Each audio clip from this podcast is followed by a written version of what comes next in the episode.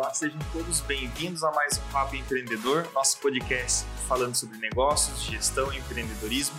Eu sou Felipe Silva, host desse podcast, e hoje o tema é gestão de crises e relacionamento com a nossa convidada Sandra.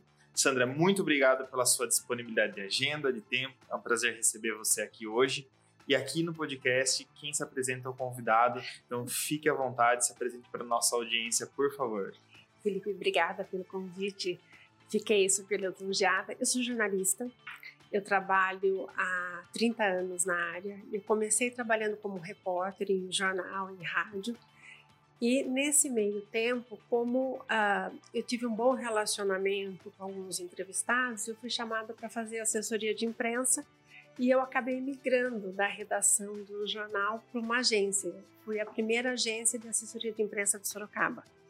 Então eu brinco que eu fui meio que abrindo caminho no mato com facão, porque a gente não sabia o que escrever na nota fiscal, a gente não sabia como gerir a assessoria de imprensa como negócio. A gente sabia como um segmento do jornalismo, mas não como negócio. E na época eu tive a Rita Bragato, que era minha amiga de redação, sentava junto comigo e a gente montou a Foco e depois a gente se separou e hoje eu tenho a Virgília Press Office, que é uma assessoria de imprensa e relações públicas, junto com a Carla Coaviva, que é minha sócia. É, separadamente a gente trabalha mais de 20 anos na área e há 10 anos nós criamos uma joint venture. Eu tinha a Sandra Virgília Comunicação, ela a Press Office, e a gente criou a Virgília Press Office há 10 anos. Que legal. É, Sandra, para a gente começar esse bate-papo, né? Hoje o tema é gestão de crise e relacionamento. Uhum. É, vamos falar um pouquinho é, para quem está nos ouvindo do que é uma assessoria de imprensa para a gente caminhar para o nosso tema. Joia. O que é, é, quando a gente fala de marketing, de comunicação, eu brinco que vai sair numa, várias ramificações, né? Uhum. E às vezes a pessoa fala, ah, eu quero contratar um marketing, e às vezes ela está confundindo com assessoria de imprensa, com gestão de eventos. Então, se a gente pudesse dar uma definição é, do que é como que uhum. nós poderíamos definir? A assessoria de imprensa, ela faz a construção de imagem de uma empresa, de, uma, de um profissional liberal, através da informação. Então, o nosso trabalho é criar autoridade no segmento em que a empresa atua ou o profissional atua, para que ele seja a fonte de informação para qualquer matéria. Então, às vezes as pessoas confundem quando a gente faz um release, faz uma divulgação, ele fala assim: vai sair onde? E o que a gente trabalha é publicação espontânea. Então a gente não sabe quando vai sair, depende do jornal, da rádio, da TV, do portal, dele ter interesse ou ele ter uma pauta sendo construída com aquele tema. Então, às vezes as pessoas ficam ansiosas, claro que todo mundo quer sair na exame, ser entrevistado pela CNN, isso claro, e tá tudo bem, né? Não tem problema. Mas você tem que ter autoridade. Então é muito comum, às vezes, a assessoria de imprensa começar a dar resultado depois de três, seis meses. Porque a gente tem que acostumar o jornalista, a gente faz um envio frequente né, de todas as informações daquele cliente ou do produto daquela empresa e a gente vai criando. Um dia ele for fazer uma matéria sobre pneus. Nossa, a Virgília Press Office mandou um release faz umas três semanas sobre pneu. Aí ele vai lá, resgata liga para mim e entrevista o meu cliente.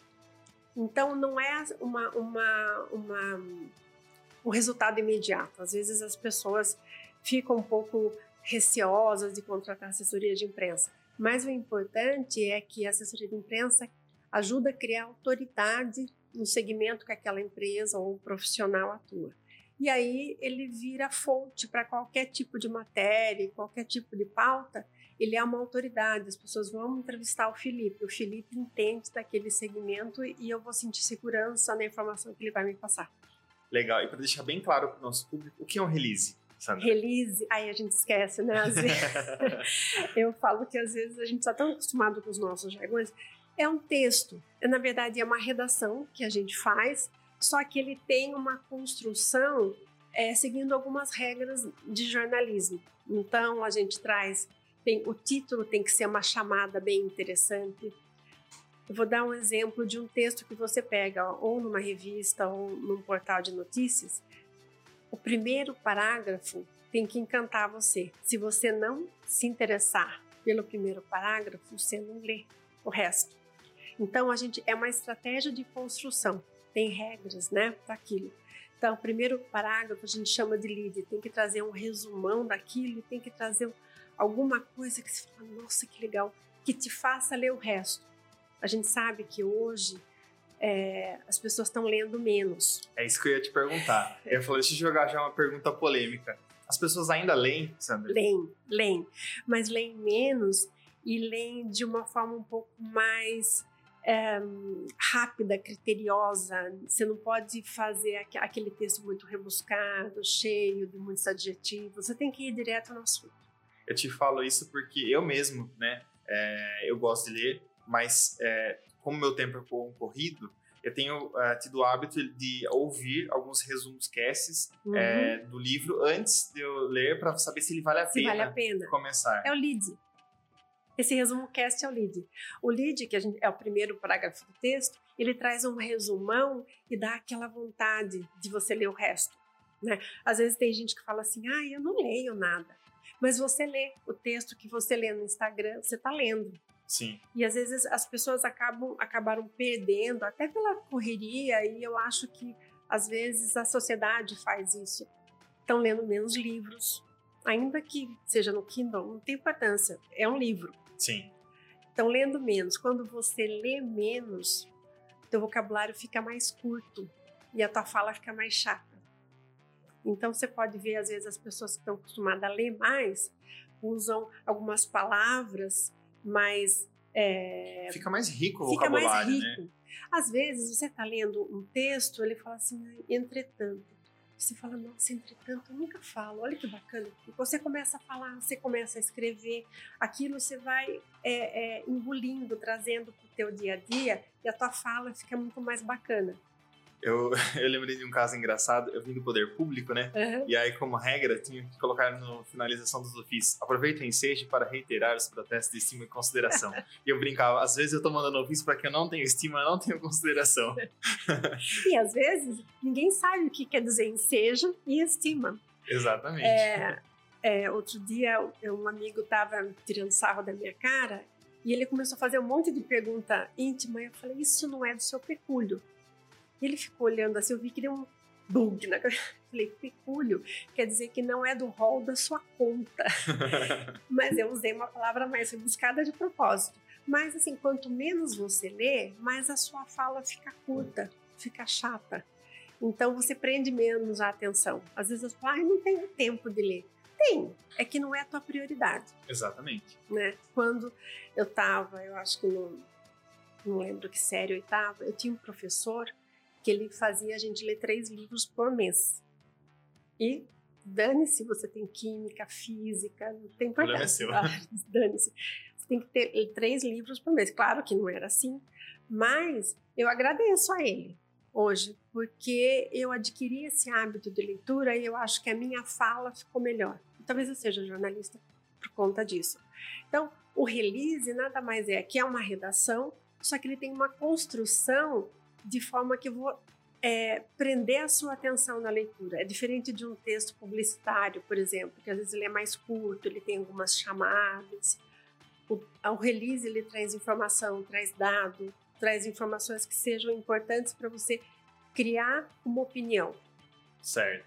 Sandra, a gente avançando no nosso tema que é gestão de crise uhum. e relacionamento. Essa questão de você ter, você ter uma crise e depois você ter a habilidade de gerenciar essa crise. Uhum é, para a gente começar o bate-papo, vamos contextualizar para o nosso público o que são essas crises, quando a gente fala aí de imagem, de imprensa, de, de comunicação, é, e quais são os principais pontos para a gente identificar que ela está começando a acontecer.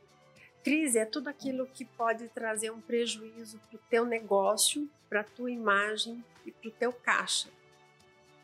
Então, é, é, independente do tamanho da empresa, o que a gente tem que entender e o mercado tem que entender não é se você vai passar por uma crise. Quando? Quando? Você vai ter uma crise. Às vezes não é grande, às vezes ela é mais fácil de controlar, mas todo negócio, todo profissional passa por algum momento por uma crise. 90% ela deu algum sinal antes de explodir. Claro que às vezes a gente pode estar tá, é, sujeito à interferência de terceiros, a gente né, não, não, consegue controlar tudo. Mas muitas das crises, é, elas dão sinais antes. O que você tem que estar atento é no seu negócio, na sua equipe e no teu público.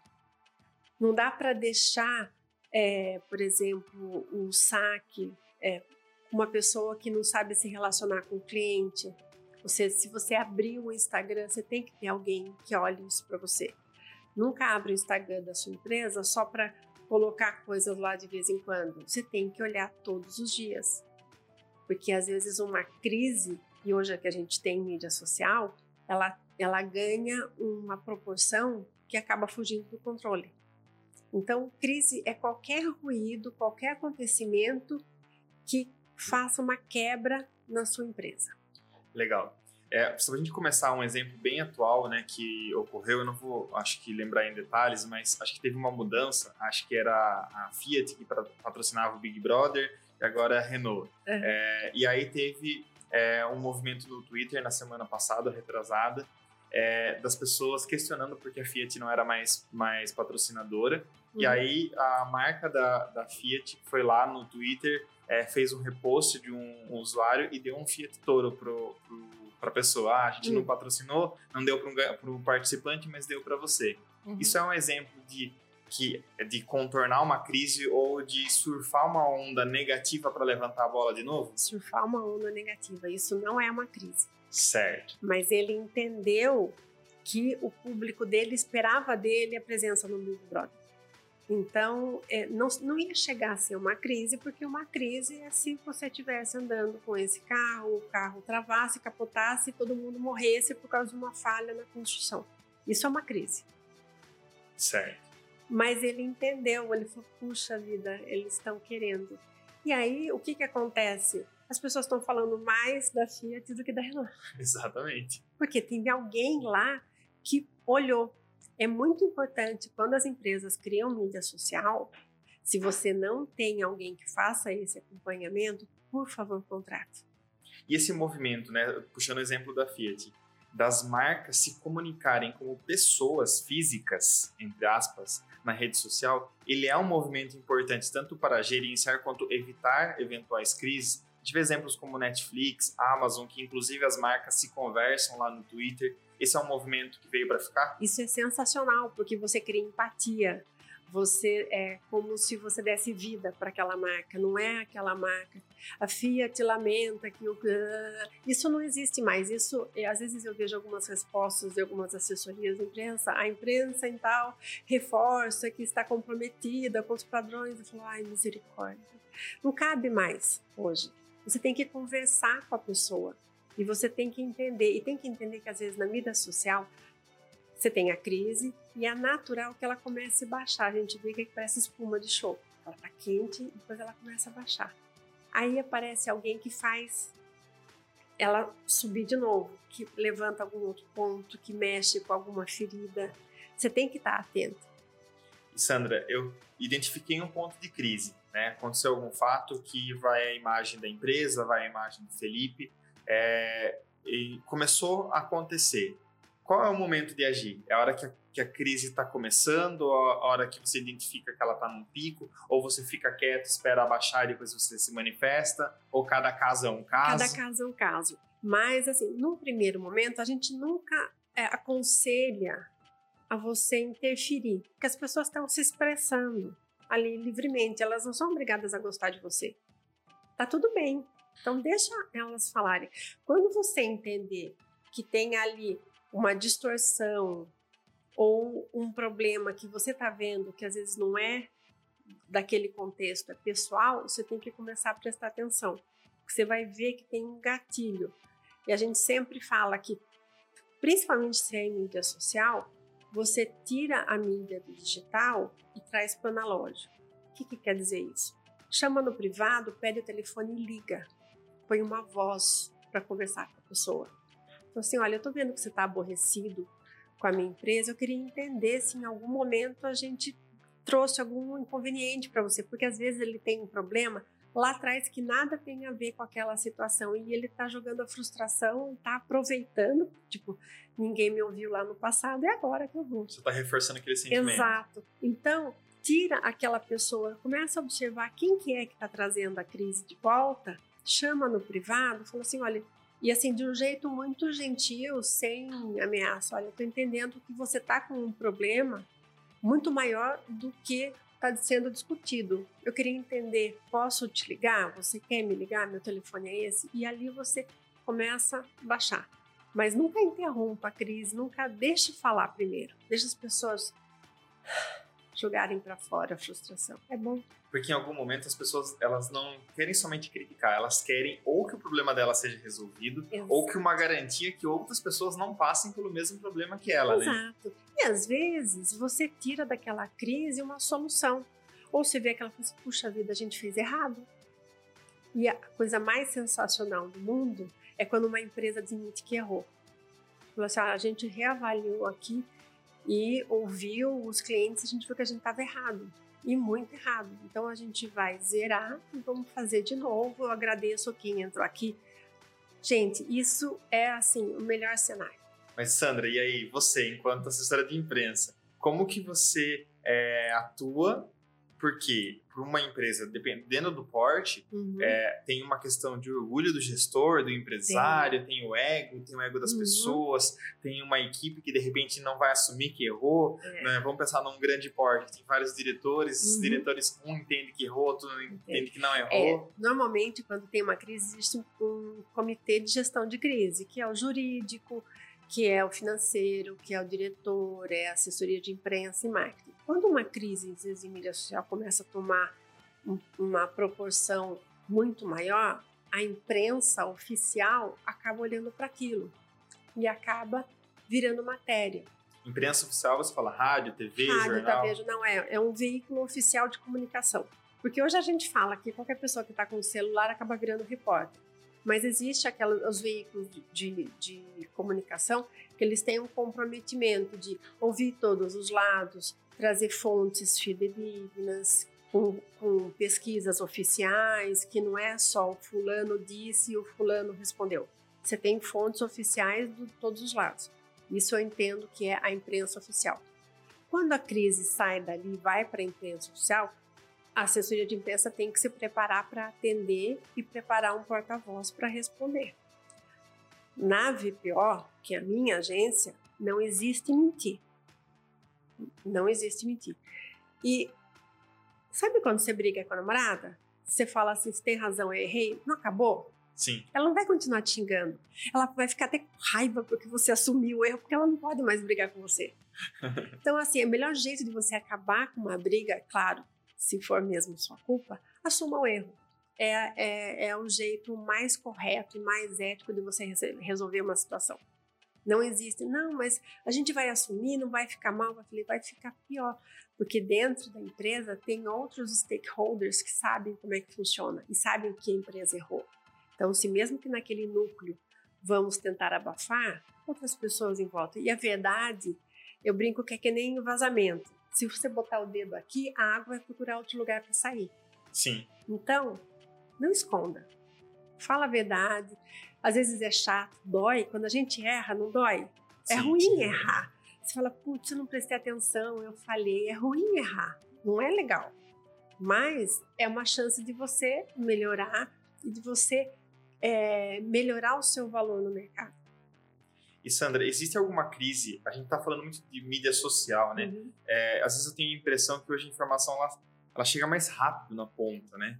É, todo mundo está lá no TikTok, todo mundo está no Instagram, então passou um, o dedo viu uma notícia. Uhum. Existe a crise que ela ela explode, digamos assim, no fora do, das, das redes sociais? Um caso de crise que ela começa fora da rede social e ela é, ela é administrada fora da rede social, ela não chega aí para a rede social? Hoje em dia é muito difícil. Muito Hoje difícil. em dia. Porque quando eu comecei, e eu sou mais velhinha, não tinha nem celular. Então tudo demorava. É, as pessoas esperavam. Hoje as pessoas têm uma urgência para absolutamente tudo. Então é muito, às vezes a, a crise estoura na mídia social para depois é, ela, ela tomar os órgãos oficiais, vamos dizer assim. Às vezes você fica sabendo de um acidente antes do bombeiro, porque alguém passou, já fotografou, já colocou no grupo do WhatsApp e já publicou no Instagram. Então, hoje, praticamente tudo acontece em tempo real. Então, é muito difícil você ter uma crise que ela fique longe, a não ser que você trabalhe para o FBI, para a CIA, mas é, é, muito difícil. E tô falando sério, acho que deve ter algumas coisas que a gente nunca vai ficar sabendo, mas de verdade é muito difícil você esconder. E, Sandra, antes da rede social, vamos pensar 10 anos atrás, que uhum. a gente uhum. tinha o Facebook ainda caminhando. Orkut. Orkut. É. Existiam tantas crises como a gente vê hoje, ou essa cultura do cancelamento? Eu também queria entrar nesse tema, uhum. desse movimento de se a empresa da Sandra falou algo que eu não concordo, uhum. ou se tomou uma postura ainda que você volte e peça desculpas, você está cancelada para mim. Primeira parte, uh, há uns 10 anos atrás, tinha crise. Acontece que, como a gente não tinha essa ferramenta de, de, velocidade da comunicação, as pessoas não ficavam sabendo. Então, às vezes, a crise acontecia, ela, ela era resolvida ali na, no nicho que ela operava. Às vezes você ficava sabendo, ah, olha, ontem teve um acidente, quatro pessoas morreram. A velocidade não era tão grande. A gente teve um salto tecnológico em 10 anos que a gente não teve em todo, toda a humanidade. Então, a gente o que, o que a, a comunicação evoluiu em 10 anos não dá para mensurar. Sim. Eu tenho 55 anos. Eu entrei no Jornal Cruzeiro do Sul com máquina de escrever. E pulei direto para o computador. A gente não teve nem a máquina elétrica, a gente foi de um para oito. E é, isso foi na década, no final da década de 80, comecinho da década de 90 eu entrei acho que em 88 no Jornal Cruzeiro do Sul, era a máquina de escrever daquelas que você enterrava o dedo e a gente fazia datilografia, que era você aprender a digitar com todos os dedos. Isso você era uma pessoa sensacional, você tinha um top no mercado. Agora, você pensa de 90 para cá, se, se a gente falar em evolução de tecnologia, é muito pouco tempo. Sim. Então, é, as crises sempre existem. Claro que hoje tem muito mais gente no planeta, que tem muito mais empresas em diversos. O risco de ter uma crise é muito maior, mas sempre teve. A cultura do cancelamento, na verdade, assim, precisa entender com a empresa se aquele, aquela pessoa aquele grupo que cancelou faz diferença as pessoas ficaram muito melindradas. Ai, fui cancelada. E daí, você é cancelada às vezes na vida fora da rede social Vamos explicar para o nosso público primeiro. O que é essa cultura do cancelamento? Cancelamento, na verdade, é você não agradar um público ou um, um nicho da sociedade e a pessoa não querer mais seguir você no, no como, como Carol Conká Lembra no outro BBB, no Sim. ano passado, que ela teve algumas atitudes que não foram tão bacanas e nada simpáticas, e ela foi cancelada. Ela teve shows cancelados, não foi cancelada na mídia social. Sim. Ela foi cancelada é, é, literalmente. Shows, contratos foram cancelados. Nesse caso, para ela, ela teria que reinventar. Ela pediu desculpas, é, eu, se fosse ela, ficaria uns três anos fora da mídia. Para poder virar outra pessoa, claro, desde que ela entenda que o comportamento dela não foi adequado. Sandra, puxando essa questão do cancelamento, né, e que a gente falou da Carol Conká, você acredita, acredita que é, esse movimento que ficou em alta na mídia, ela perdeu é, muitos seguidores, teve toda essa, essa questão, houve também uma mudança de posicionamento até na produção do programa e pensar que os próximos é, do camarote vão ter uma certa um certo medo de ir para o programa. É, você acha que houve esse movimento ou não? É, eu acho que eles mudaram a estratégia porque é, a Carol Conká chegou onde ela chegou porque foi permitido a ela. Sim. Né? Ela não foi um dia e estava surtada e foi desagradável com uma pessoa. Ela foi começando com uma pessoa, começando com outra, ninguém falou nada, ninguém corrigiu. E aí ela foi indo. Então, assim, na verdade, não foi só ela. A direção Sim. do programa deixou ela chegar onde ela chegou. Sim. Né? E aí o que acontece? Não só eles mudaram a estratégia, mas os participantes se miraram no exemplo dela. Tipo, é, eu não posso ser o que eu sou aqui fora. Eu tenho que ser uma pessoa mais controlada lá dentro. Eu tenho que ter um personagem. Então, Sim. eu sou a Sandra, mas é um, um avatar da Sandra. Vamos dizer assim, eles não são lá dentro que antes nos primeiros programas era muito mais genuíno. Por quê? Porque é, não tinha prova do líder, não tinha patrocinador, eram pessoas confinadas numa sala com câmeras o tempo todo e X. Você Sim. sabia direitinho quem era quem, o que ele fazia, e dali saíram é, é, pessoas que até hoje estão na mídia, né? Porque mérito dela, a, a, o caráter, a imagem, tudo bacana.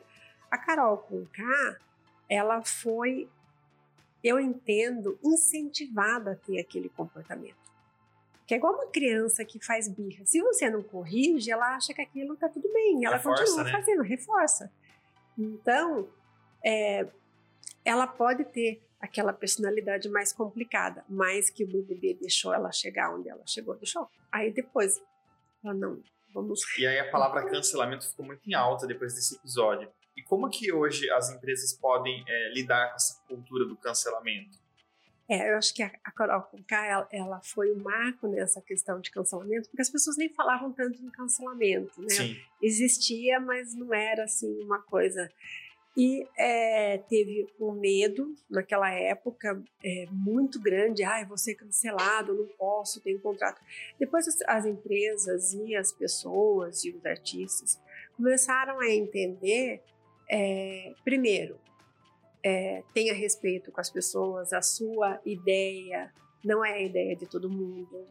Liberdade de expressão que nos últimos tempos tem sido tão falada, né? Não é falar o que você quer na cara de qualquer um isso não é liberdade de expressão, isso é falta de educação. Exatamente. São coisas diferentes. Então as pessoas foram entendendo. Então, no começo teve um medo muito grande de ser cancelado, agora as empresas estão entendendo é, qual foi o erro, corrigir. E se a empresa ou a pessoa for cancelada, respire e segue. Respire e segue. A gente tem bilhões de pessoas no planeta hoje. Então, às vezes, aquela pessoa cancelou, às vezes nem foi por causa de um comportamento errado ou de, um, de uma fala errada. Alguma coisa não, não encaixou com a filosofia da outra pessoa. E tá tudo bem. Você não deixa de seguir algumas pessoas, às vezes, porque você não concorda? Sim. Você tá lá no Instagram e fala, misericórdia, que chato. Não quero mais. Não quero mais. Ele nem sabe que eu cancelei ele. Às vezes eu, eu cancelo uma pessoa e falo, nossa, que ódio, ele não me seguia de volta. eu devia ter seguido antes. Então, é, é, essa questão de, de, dar tanta valorização para o cancelamento, entenda, respire e veja se você errou, você é, corrige, se você não errou, segue. Você falava da questão do público, né? Uhum. Se aquele público realmente que está me cancelando é o público que consome os meus produtos, os meus serviços. Isso também é, é um diferencial para entender o impacto que isso vai gerar na, na minha marca, na minha empresa, né? Exatamente. Às vezes, tem um público que segue porque o amigo segue ou porque o famoso segue, então também vou seguir. Não segue porque é, é, tem sinergia com, com, com, é, as minhas vontades, os meus desejos e, o que eu quero. Só porque uma pessoa que eu acho bacana segue, eu segue também. Então, tanto faz. Então, você tem que avaliar se você teve aquela quebra de seguidores, o que, que vai impactar no teu caixa e na tua imagem. Sim. Né? E Sandra, é, dadas as devidas proporções, existe um prazo de validade para uma, uma crise? Porque, em regra, ela vai ter começo, meio e fim, não existe uma crise perene, certo? Sim. É, mas existe um padrão, né? Ah, se eu, é, sei lá, em um mês o assunto começou a diminuir, claro, com, com as devidas proporções, que Carol Conká ainda está falando aqui dois anos hoje, depois, né? A gente fala de Brumadinho, de Mariana, já Sim. tá o quê? Quatro anos. É, a gente, dependendo do impacto, do número de vidas envolvidas numa crise, mais tempo ela vai demorar para assumir. Sim. Então, a gente tem, eu acho que já vai fazer quase uns 20 anos, o avião da TAM que caiu em Congonhas e matou 100 pessoas. 20 anos depois eu estou conversando com você sobre isso. Porque Sim. eu estava na academia a hora que caiu. 11 de setembro. Eu estava voltando da escola. É e não passou desenho naquele dia. É, eu. Olha eu, a memória, né? Quando é, você junta, presta atenção, informação com emoção, gruda. Aquilo lá nunca mais sai. Teve, acho que foi o ano passado, teve uma enquete, as pessoas perguntando o que, que você estava fazendo no 11 de setembro. 90% sabe até a roupa, porque aquilo foi tão chocante. No começo, quando foi o primeiro avião, a gente imaginava de, deve ser alguma peça, algum lançamento de um filme, não é possível. E eu vi o segundo avião batendo ao vivo, porque o jornal hoje já estava transmitindo. Então eu vi o segundo. Então eu lembro que eu parei por alguns segundos de respirar. Eu lembro que eu estava com sandália, porque eu olhei para baixo. Então você vê que a crise, dependendo do número de vidas impactadas, tem. Se você é, tem uma empresa de produtos químicos e vazou algum produto no lençol freático e impactou a vizinhança, você percebe que é diferente? Se uma criança bebeu aquela água e morreu, ela vai para um outro patamar. Então a gente imagina assim, ah, que é uma crise, um acidente, a gente ela tem que ser resolvida, é, resolvida eu digo, atender e responder no máximo em duas horas. Você não pode deixar nada. Nós na agência a gente fala em meia hora. Mas a gente sabe que a gente depende do diretor, do, do jurídico, aprovar a nota, verificar a informação, porque às vezes eu não posso responder é, um veículo de comunicação se eu não tenho dados. E aí já puxando uma questão, qual a importância ou o risco de não ter um profissional competente para assessorar nesse processo? Rádio eu... peão. É. Rádio peão. É, e aí fica igual telefone sem fio.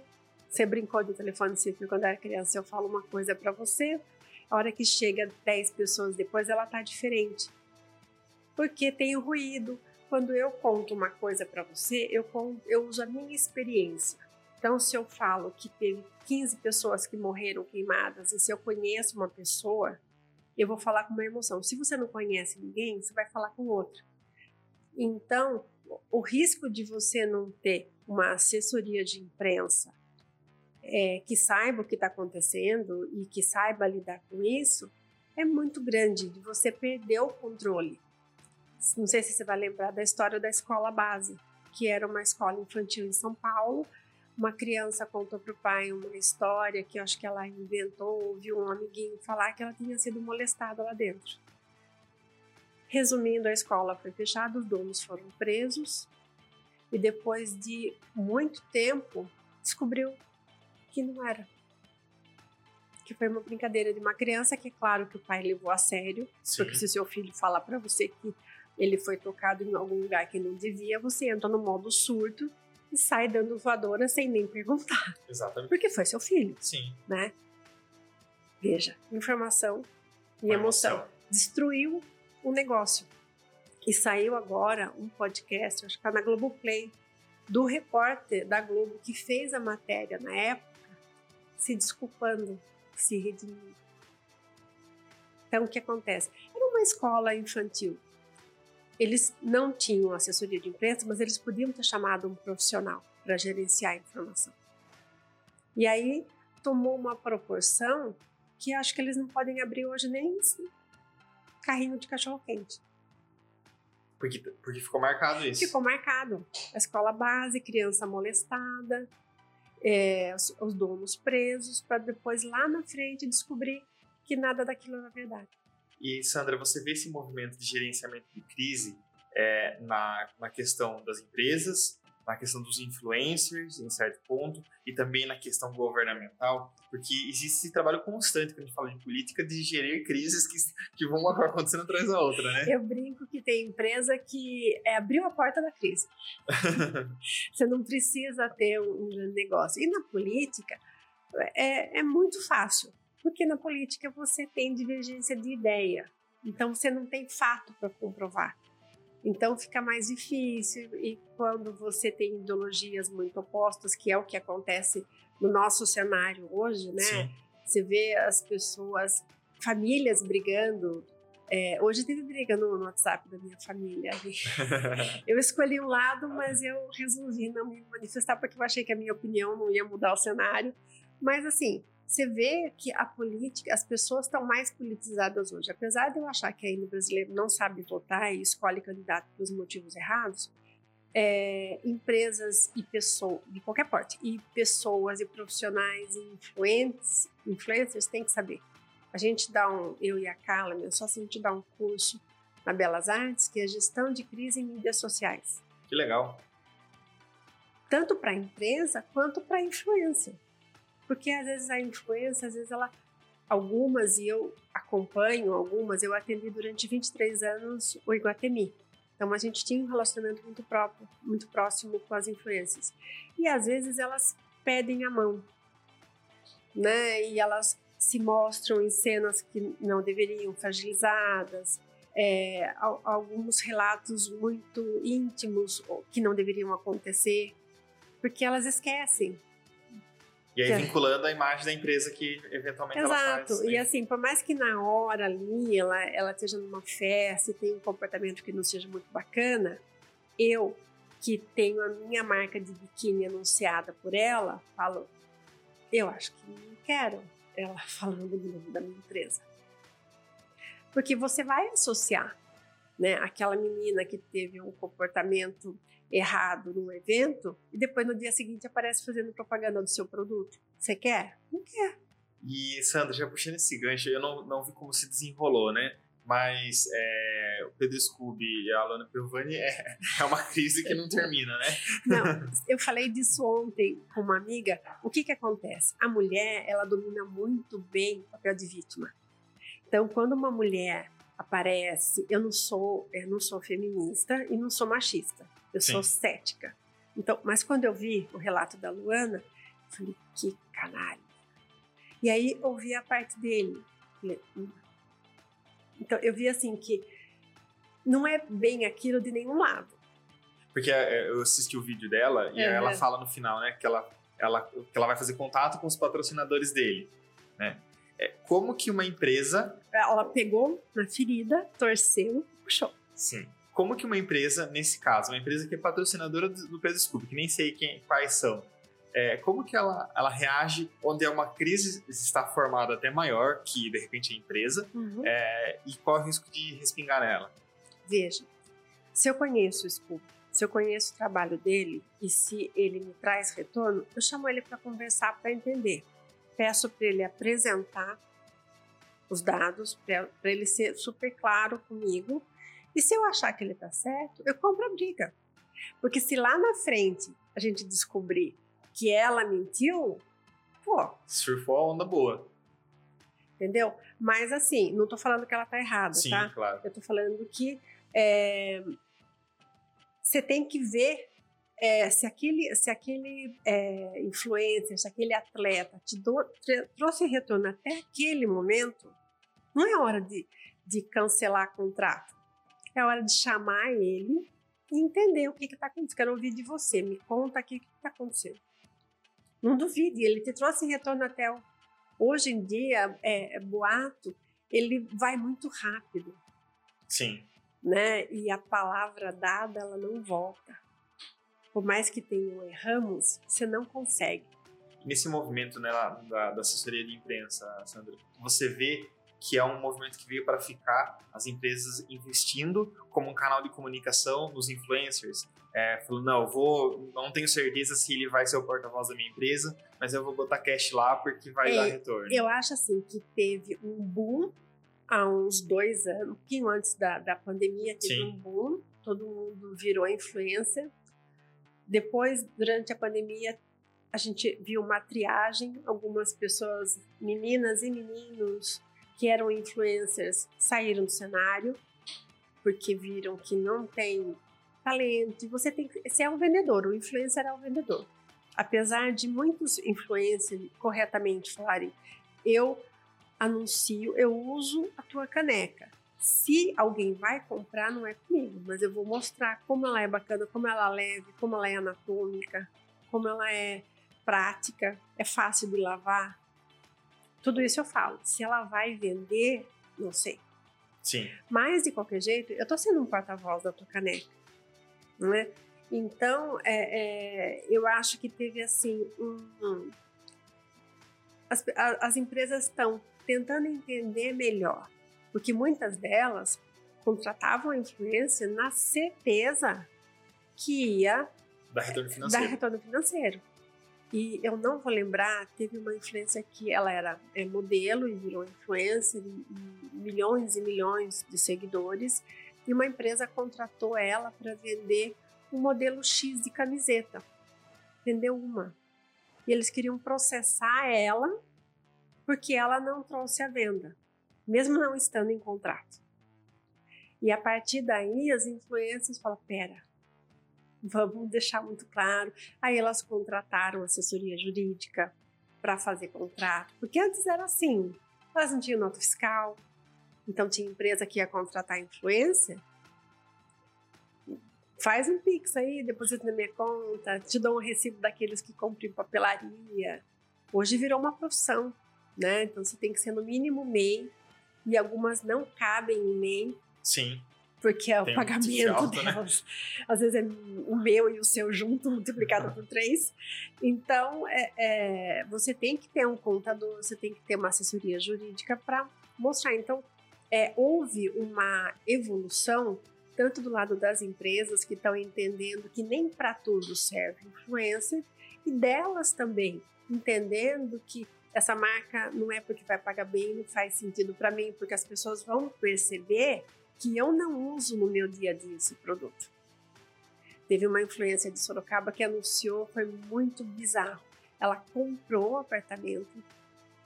Na semana seguinte, ela começou a fazer é, propaganda de uma construtora sendo que ela já mostrou o apartamento sendo pintado, móveis chegando, que ela ia comprar naquele. Quem segue ela sabe que ela já comprou, que ela vai mudar, que ela tá decorando. Como que ela vai comprar outro? Nossa! Então por quê? Mas porque a grana era boa. Sim. Então, é, o público é, não é tão fiel. E Sandra, já pegando essa questão do público, né? É, o, o cancelamento, a crise, é, onde está o estupim? Está no público, está no serviço, está no ambiente? Porque é uma das perguntas que eu quero te fazer. As pessoas elas estão mais conectadas com, com as marcas, né? Uhum. É, hoje, quando eu vou comprar um produto ou um serviço, eu quero estar, até certo ponto, alinhado com os valores daquela empresa que eu vou comprar. Então, é, não é só porque é mais barato, não é só porque é melhor. Então, uhum. tem lugares que eu não consumo, independente se está em promoção ou não porque ou eu fui mal atendido ou porque tive uma experiência negativa. Sim. Então, o estopim das, das, crises no geral, ela está nesse efeito manada dos consumidores, está em eficiências, ineficiências operacionais mesmo, ou em fatores externos? Está na gestão. É, alguém na gestão não percebeu o que estava acontecendo, porque uma crise, a não ser que, né, 11 de setembro caiu um avião Sim. aqui, é, ela é anunciada, ela dá pequenos sinais. Como então, seriam esses sinais? Esses sinais, às vezes, se o produto ou a, você compra de um fornecedor é, que tem uma história ruim, que testa, por exemplo, creme é, é, em ratinhos fofinhos, é uma coisa que as pessoas não estão querendo mais, é, é, produtos com, é, testado em animais.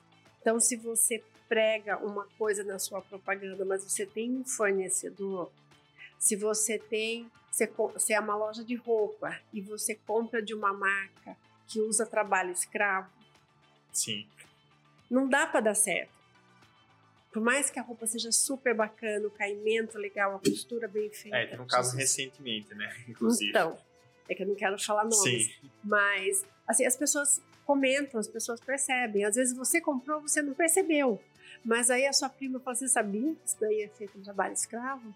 Você já começa você, você falar, dane-se. Aí no dia seguinte você vai olhar no guarda-roupa e falar, acho que não. Já aconteceu isso comigo, uma pessoa me questionou. É... a gente né, na, na Advice nós atuamos com criança e adolescente é, em projetos sociais uhum. e tudo mais, né? atendendo é, organizações que, a, que trabalham com criança e adolescente. Uhum. Eu já tive um caso é, da pessoa me questionar, olha, você está com tal roupa de tal marca e você sabe que eles é, não são amigos da criança? Em um outro ponto também, acho que um case legal, é, em um determinado momento, embora tenha uma audiência relativamente pequena né, no, no Instagram, é, eu postei um vídeo é, que eu tava pegando um porquinho no sítio. E aí eu fiz uma brincadeira que ele ia ser assado.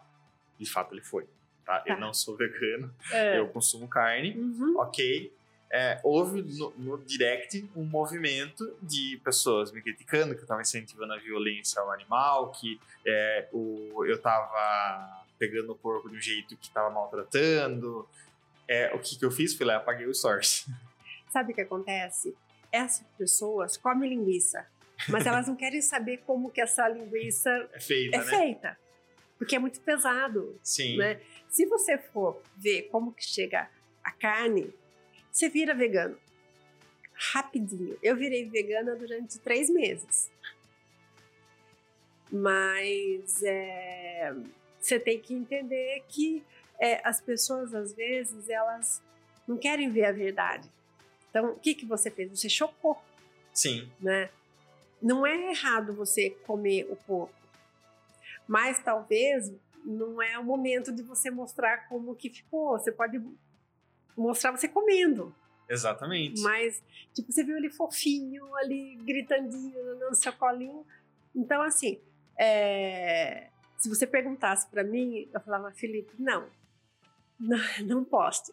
Então, assim, o que acontece, as, as crises, elas sempre é, começam dentro da empresa.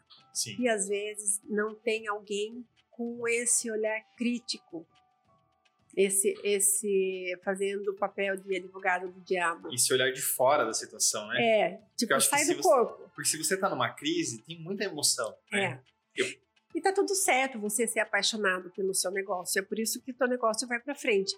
Mas tem que ter alguém na tua equipe que tem um senso crítico para falar: a gente não está fazendo errado, isso daqui não vai dar ruim. Tem que ter alguém que avalie cada passo. E dificilmente, é, é, mesmo que seja uma crise do seu fornecedor, é vai sua. Eu sempre, às vezes, eu tenho um cliente que fala assim: não, mas o acidente foi é, de um subcontratado. Falei, quem contratou? Eu. A pessoa. É a mesma coisa que você tem uma faxineira que quebra o vidro do condomínio. Quem que vai pagar? Você, não é Sim. é só faxineira. Porque você que contratou ela, é sua responsabilidade. Então, é, delegar culpa é muito feio. Então, assim, se você vai contratar um fornecedor para qualquer coisa da tua empresa, entenda como que ele funciona. Então, Faça uma validação. É, né? tenha, dá trabalho, né? Porque é muito mais fácil, tem um preço legal, o produto é bom, mas será que ele descarta no lugar certo os dejetos da empresa dele? Será que todo mundo da empresa dele tem registro em carteira? Será que ele está recolhendo todos os impostos? Dá trabalho fazer essa verificação, mas te, te economiza lá na frente e traz parceiros para a vida inteira, sua e da sua empresa. Sandra, é, quando a gente fala de imprensa, né, a palavra imprensa, ela tá hypada, né? Tá. Tá lá em cima. Os defensores, os, os acusadores e tem para todos os gostos, né? Uhum. Como que é, a gente tem falado muito e com os convidados também, e eu falo muito isso, que comunicação é a base de tudo, né? É, comunicação resolve problemas, traz soluções, é, resolve conflitos, e a imprensa tem um papel nisso, né? De mostrar a verdade. A gente sabe que existe um sensacionalismo em alguns casos, né? É, no, no, é, fazendo uma crítica pública, né? Nunca fui o cara desse, da Atena, por exemplo, até porque a notícia, ela, além de ela ser sensacionalista, ela vem muito devagar, né? E eu sou um cara que gosta mais de ver as, as questões de forma objetiva. Uhum. É, como que você vê esse papel da imprensa e da assessoria de imprensa na sociedade como um todo hoje? Apesar de ter se criado um movimento contra a imprensa, Sim. odeio jornalistas e, e que vocês são sempre contra. Sim. O papel do jornalista é contar uma história. Ponto. Ponto. Para que, que serve contar uma história? Eu tenho que ouvir o seu lado e o lado do outro. Existem imprensa, é, veículos de comunicação que não são corretos, que não ouvem os dois lados, ou ouvem primeiro o seu, soltam, depois que já está no ar, ouve o outro. Tem. Sei de casos e fala assim: ah, a, a, a defesa do fulano de tal não foi encontrada. Nem tentou. Porque é muito mais impactante aquela notícia ruim. Então a gente percebe que a imprensa também, de uma forma geral, não está cumprindo o seu papel. O papel da imprensa não é tomar lado, é levantar informações para que você tome o seu lado. Então, eu vou trazer elementos dos dois lados, de opiniões divergentes, para você formar a sua opinião. Você fala, puxa, eu não sabia disso. Caso da Luana Piovani. Sim. Ouvi só o lado dela, fiquei pé com o Scooby. Aí eu fui ver o lado dele. Aí depois eu vi outra matéria dela. Vi outra matéria dele. Aí eu crio minha opinião. Então, a função da imprensa é levar informação para você ter opinião. A sua pode ser uma, a minha outra, não tem problema. Porque quando a gente vai ter uma opinião, a gente leva junto a nossa vivência. Tudo que você experimentou na sua vida, aquilo faz parte da é, ajuda a construir sua opinião, mas a informação correta que chega ao mesmo tempo dos dois lados. E o que tem acontecido é que tem alguns veículos que não estão ouvindo todos os lados de forma igualitária. Sinto por isso e espero que, que é, a maioria dos veículos faz um trabalho muito bem feito e né? Tanto que a gente criou hoje é, é, site para derrubar fake news. Sim. Né? Fake news era uma coisa que há alguns anos a gente nem sabia o que, que era. Né? E agora, criar fake news é, é uma profissão. É uma profissão. Existem agências criadas. Você pode ver quantos fake news saíram que, de uma publicação de um jornal inglês que tem o cabeçalho do jornal, o logotipo, a data, ele é diagramado do jeito do jornal é, uma notícia que nunca existiu. Então existem profissionais de criação e isso é um desserviço para o planeta Terra. Porque as pessoas, né, Sandra, aí, me se estiver errado, elas não estão, grande parte, né, aptas ou com a consciência para tomar a decisão, para analisar os fatos, como você falou aí o caso do, da, da Luana e do Scoop, então uhum. eu analiso aqui, analiso ali, aí toma a decisão, né? É. é. É, cruel porque a maior parte das pessoas não estão é, aptas, né? Ou com essa consciência de vou ler, vou ouvir, vou pensar e aí vou decidir por onde eu vou, né? Depois vou julgar. O que acontece é que as pessoas distorcem a realidade para que ela encaixe na sua vontade. Então, eu quero que o Scooby seja o demônio. Então, eu não vou ver a parte dele, eu vou transformar a história de forma que ela me agrade. Né? Isso é uma distorção do jornalismo. Sim. E por isso que muitas pessoas é, é, levantaram dúvidas. Porque as fake news, às vezes, ela vem de pessoa que você conhece. Porque quem te passou, confia em quem passou para ela. E aí vai virar um telefone é, sem fio. E lá na ponta tá o cara que criou para te confundir. Né? E ele passou para uma pessoa que ele achou que fosse confiar nele e sabia que aquela pessoa vai disparar o suficiente para criar dúvida. E aí se criou um mercado de fake news. Criou um mercado de fake news. Então hoje a gente tem essa essa contradição né, de imprensa. Eu tenho amigos que trabalham na Globo que são atacados na rua. E eu acho o fim do mundo. Se você não gosta da Globo, troca de canal, mas não grite profissional. Simples, né? Tá, tá sua mão. É, tá na sua mão, fácil. Às vezes tem até controle com comando de voz, se troca, não precisa nem se mexer. Então, é, as pessoas estão menos tolerantes hoje, né? Elas estão com os nervos à flor da pele, então qualquer coisa vira briga. Mas eu acho que essa desconfiança, voltando à tua pergunta, da imprensa tem duas. Primeiro, essa indústria de fake news que ganha muito dinheiro para criar para dar um formato, né, para que ela pareça real, e alguns veículos que não fizeram muito seu papel.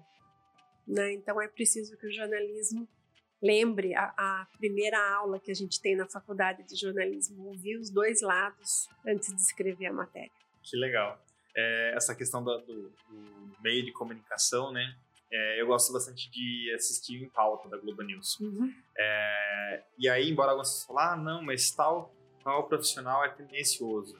É, acho que é, é, eu tenho essa consciência de que eu assisto, e aí, eu, porque eu gosto, porque está sendo discutido, né? O uhum. programa é em pauta, então está claro. sendo discutido os assuntos para me auxiliar a entender como está o movimento sobre aquele tema pra específico. Para que você tenha uma informação, em minha opinião, para que em alguma roda de bate-papo com seus amigos, com seus clientes, você saiba se posicionar, você tem uma posição. Então você, é, é, eu tenho muitos amigos que falam, ah, eu não quero ver televisão, não quero ler jornal, não quero ouvir rádio, e aí eles vivem, vivem no mundo de pirlim-pim-pim.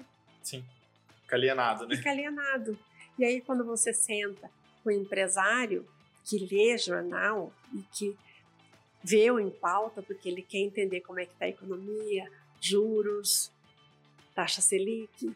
Como está a política, porque isso é. vai nos influenciar nas, em tudo na hora de você comprar pão. Você não tem que conversar, você fica, ah, é, é. E aí fica muito feio, você fala, ah, eu não assisto a televisão.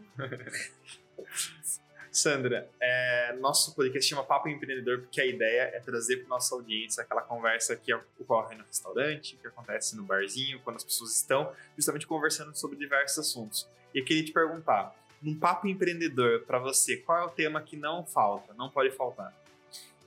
Olha, hoje é política.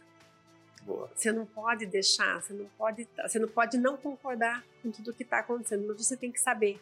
Sim. Porque eu acho que hoje qualquer problema que a gente tenha na gestão do Brasil, e as pessoas não percebem isso, é culpa do brasileiro. Não é culpa daquele ser que está no comando. Né? E as pessoas falam assim: ah, tomara que ele estrague tudo. A gente está nesse barco. Né? Se ele afundar, você vai junto. Você não pode torcer. Você pode torcer assim para que ele não faça tanta bobagem. Você pode torcer torcer para que as pessoas que estão ao lado dele estejam atentas para corrigir o rumo.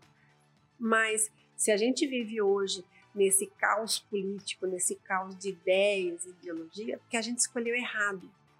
O brasileiro não sabe votar, ele vota nos candidatos pelos motivos errados. Então eu acho que o empreendedor, ele tem que saber de política, porque a política vai influenciar na economia, no desenvolvimento social, no meio ambiente, é, na saúde, na educação. Então, se você não souber minimamente o que está acontecendo, nem que você veja uma vez por dia a hora que você chega em casa, você não vai ser um bom empreendedor, porque você não vai ter estratégia para criar para sua empresa. Se você não sabe que cenário que a tua cidade, teu país vive hoje. Concordo, é um tema muito importante. Eu tenho é, visto as pessoas falarem muito, ah, a tabela de imposto de renda vai aumentar, não vai? Ou a pessoa que está ganhando um salário mínimo e vai pagar imposto de renda, é duas formas de ver. Ou você vê num cenário, não, porque a culpa é de X, Y ou Z, ou não, então eu vou pensar estratégias, ou que até que ponto isso vai influenciar meu negócio, vai influenciar a minha renda, então eu vou passar a pagar imposto de renda nesse ano, se a tabela não atualizar, se a tabela atualizar, né, eu, eu, brinco com alguns clientes, se essa tabela atualiza, que eu não acredito mais nisso, né? É. Porque é, tecnica... esse ano, acho Não, tecnicamente não, quem vai pagar a conta, né? É. É, mas se atualiza, você já sabe o que você vai fazer com o seu recurso que vai sobrar, você vai deixar de pagar imposto. Então, é você ser racional e menos emocional na hora de é. tomar a decisão. Né? Exatamente. Então, se você é empreendedor, você tem que estar tá antenado o que acontece no seu país. Sandra, e quando essas pessoas quiserem mais acompanhar seu conteúdo, saber um pouco daquilo que você faz, conhecer o trabalho da sua agência, como as pessoas se acham nas redes sociais? É, eu tenho meu Instagram, que é o Sandra Virgili, é, o da agência, que é o Virgili Press Office. Vou contar rapidinho, Virgili Press Office. Quando a gente se fala, ninguém sabe escrever. Então, a agência chamava Virgili Press Office, que foi a junção das duas. Aí as pessoas, como é que escreve? Vigile com L-I, Press com dois S e Office com dois Fs. Aí a gente resumiu e colocou o VPO. Mas o nosso Instagram é Vigile Press Office. Mas pode entrar no meu Instagram, lá tem o link para o outro. Legal. Sandra, muito obrigado. Foi uma delícia de papo conversar com você, falar sobre gestão de crise, sobre quais são as estratégias, a gente pensar um pouco nesse processo, que não é se acontecer, é quando, quando. acontecer. Muito obrigado pela sua disponibilidade. Foi um prazer ter você aqui com a gente hoje. Eu que agradeço e qualquer dúvida, só me chamar. Muito obrigado. Muito obrigado para você que acompanhou mais um Papo Empreendedor. Para você que quer acompanhar nosso conteúdo, vocês nos encontram em todas as plataformas de áudio, no YouTube, no Instagram, no arroba Papo Empreendedor Podcast. Meu conteúdo também no arroba Felipe Silva CNT. E nos vemos no próximo Papo Empreendedor. Muito obrigado.